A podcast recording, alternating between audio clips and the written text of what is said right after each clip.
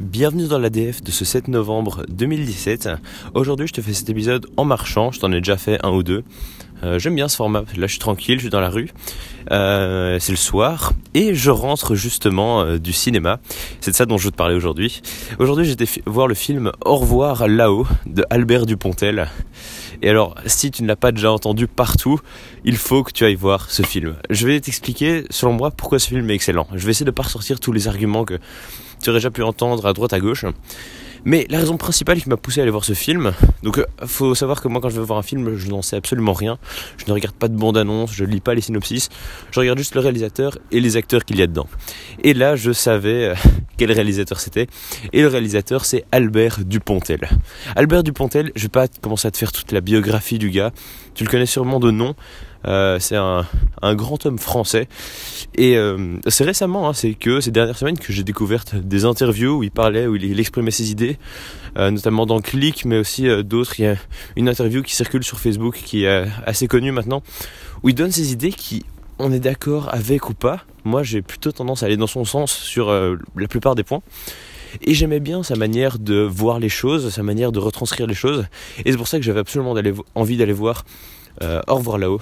Et Au revoir là-haut, c'est vraiment un excellent film. En sortant de la salle, je savais que j'avais adoré le film, mais je ne savais pas dire pourquoi.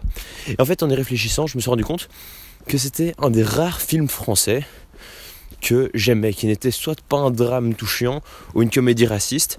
Là, c'était un film de guerre. D'habitude, j'aime pas tant que ça les films de guerre, avec des personnages qui parlent lentement. D'habitude, ça me fait chier. Et en plus, ils posent comme ça des espèces de punchline à chaque phrase. D'habitude, tout ça sont des éléments qui font que le film me fait, enfin juste, je trouve ennuyeux. Et là, j'ai adoré parce que tout était bien fait.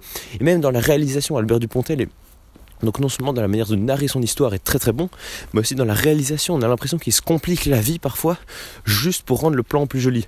Je sais pas si tu sais ce que c'est un plan séquence au cinéma, mais un plan séquence c'est quand tu c'est quand tu laisses la caméra tourner, que tu ne coupes pas, et qu'en fait la caméra est en mouvement comme si elle dansait un peu.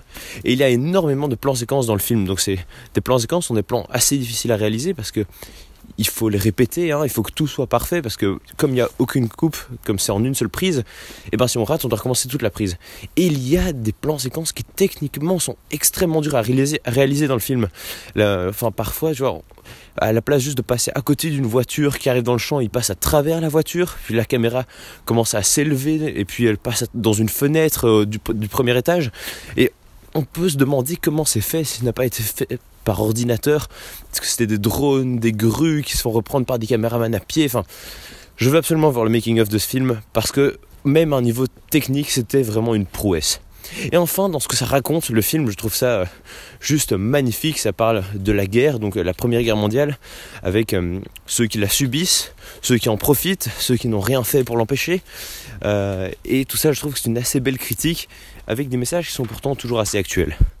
Voilà, je t'ai dit que cet épisode n'allait pas être très long. Et cette semaine, je suis désolé de ne pas, pouvoir en faire plus, mais je suis pas mal pris en ce moment. je t'en un épisode très vite, sûrement à demain. Salut